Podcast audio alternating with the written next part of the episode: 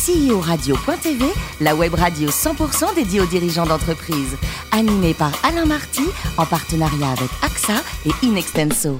Bonjour à toutes et à tous, bienvenue à bord de CEO Radio.tv. Vous êtes plus de 48 000 dirigeants d'entreprise à nous écouter chaque semaine un podcast. Réagissez sur les réseaux sociaux, sur notre compte Twitter, CEO Radio-du-bas.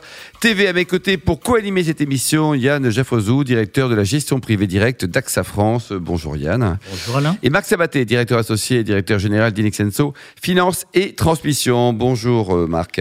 Bonjour Alain. Aujourd'hui, nous recevons Vincent Siandra, le fondateur et président de Métron. Bonjour Vincent. Bonjour Alain. Alors vous êtes né en 1987, vous êtes tout jeune, hein, vous avez un doctorat en informatique, diplômé de l'école centrale électrique, mais vous avez obtenu aussi une licence en Colombie.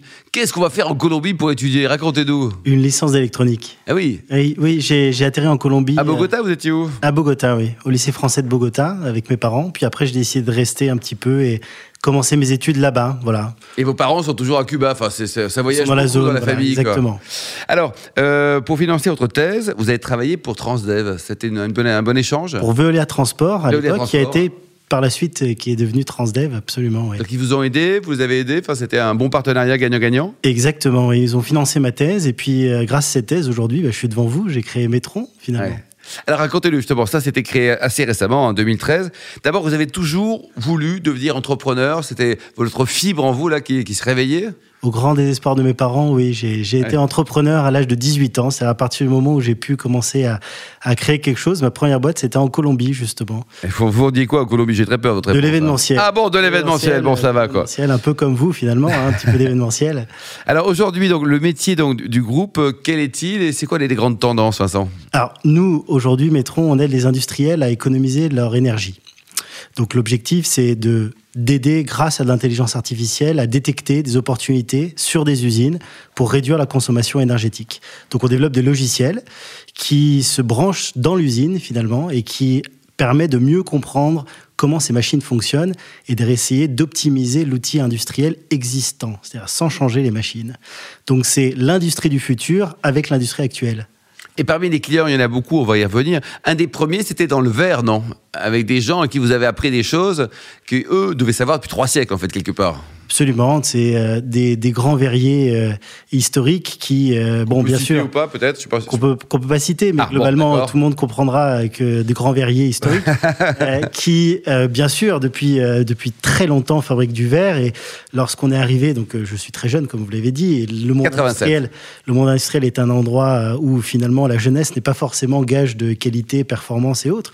Donc quand on est arrivé avec nos algorithmes et nos idées, c'était pas forcément quelque chose vu comme positif. Donc du coup, on a, f- il a fallu faire nos preuves et on a réussi à économiser drastiquement les consommations énergétiques des fours. Alors, vous avez un partenariat pour la France, hein, stratégique, avec un- une belle boîte Alka.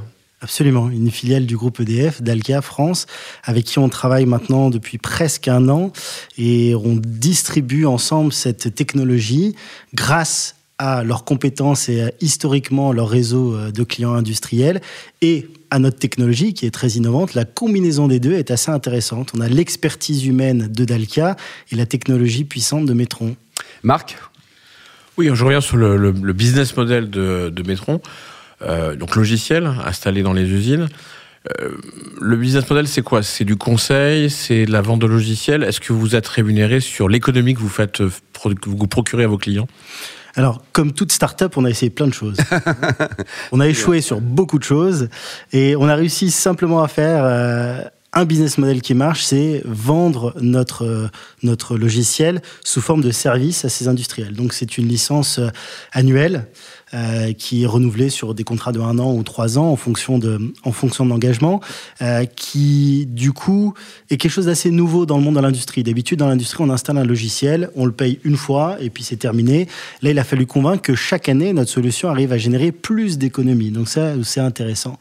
Euh, on a essayé de se rémunérer sur les économies au tout début de, de Métron et on a lamentablement... Vous avez gagné trop d'argent. Non, absolument Ah, pas. On a, on a perdu beaucoup d'argent et surtout, on s'est pas fait payer. Ça, c'était euh, quelque chose qu'on apprend. Quelques noms peut-être d'entreprises qui paient mal Non, non. On a des copains en tribunal de commerce. Hein, absolument pas, mais c'était même pas en France. Et ça aussi, la complexité, c'est qu'on fait plus de 75% de notre chiffre d'affaires à l'étranger.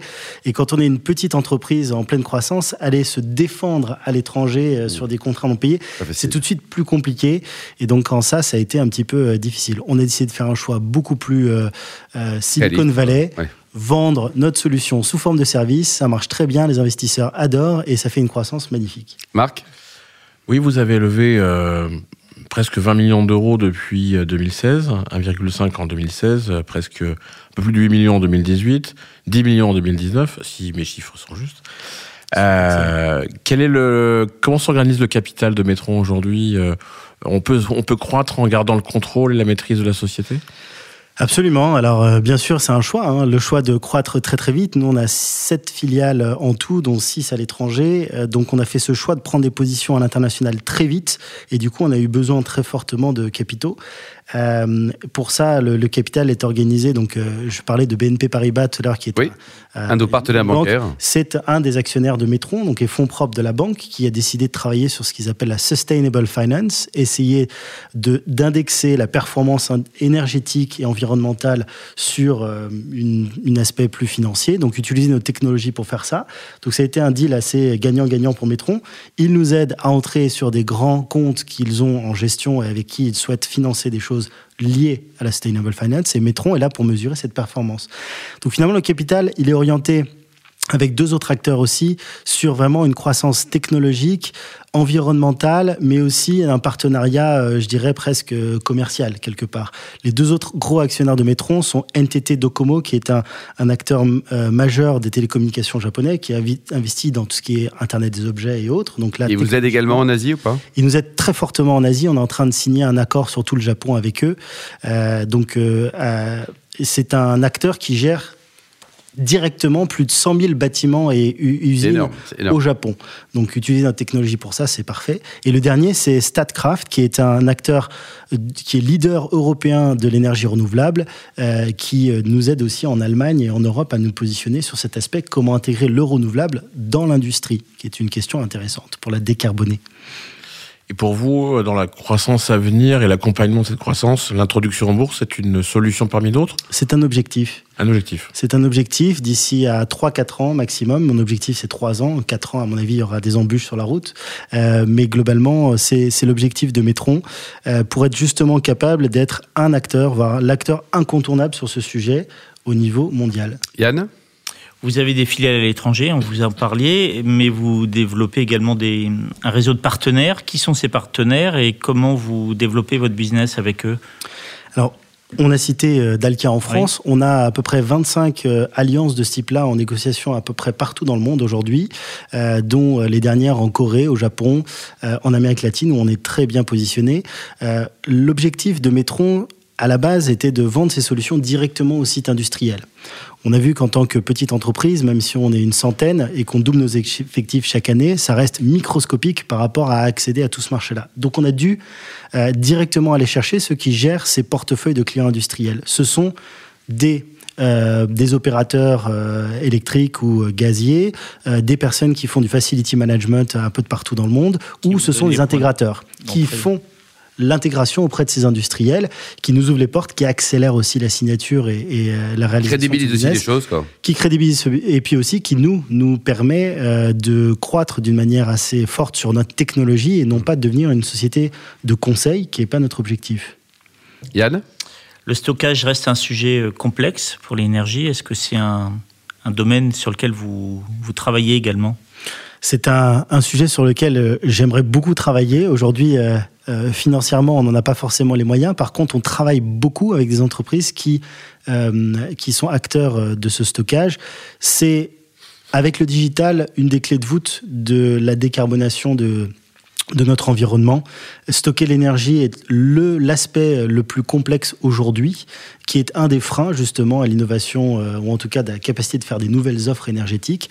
Euh, dès qu'il sera débloqué euh, et il le sera dans les 10 15 prochaines années, euh, énormément de nouveaux acteurs dans l'énergie euh, émergeront et on espère que Metron pourra être un des acteurs qui émergera de ce nouveau business model. Yann? Enfin, les données sur lesquelles vous travaillez sont sensibles hein, pour une entreprise. Donc, comment est-ce que vous intégrez ce, ce critère de sécurité des données? En plus d'être sensibles, elles sont euh, aussi soumises régulièrement à des lois euh, locales. On travaille au Brésil, on travaille en Russie, on travaille au Japon, en Corée. Euh, tous ces pays-là ont des lois très spécifiques sur la production des données et leur gestion dans ces entités. Donc on ne peut pas faire simplement comme une application envoyez-moi vos données et puis on fera des optimisations. Il faut être capable de prouver sur l'ensemble de la chaîne que les données qui ont été collectées sont stockées dans des environnements qui sont sécurisés, qui ne sont pas mélangés avec d'autres données d'autres clients. On travaille avec le groupe Danone au niveau monde. Euh, ils aimeraient absolument pas euh, voir leurs données mélangées avec un de leurs concurrents.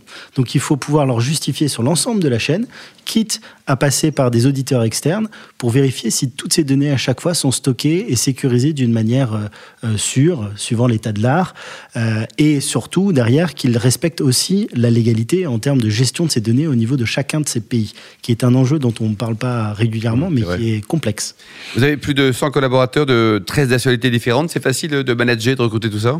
Non, pas du tout. C'est pas, c'est pas facile. Qui rend le métier sexy aussi? Exactement. Je suis, euh, je suis constamment à, à- essayer du coup de, de gérer des concepts euh, euh, qui peuvent sembler simples dans notre culture, mais qui sont complexes dans d'autres.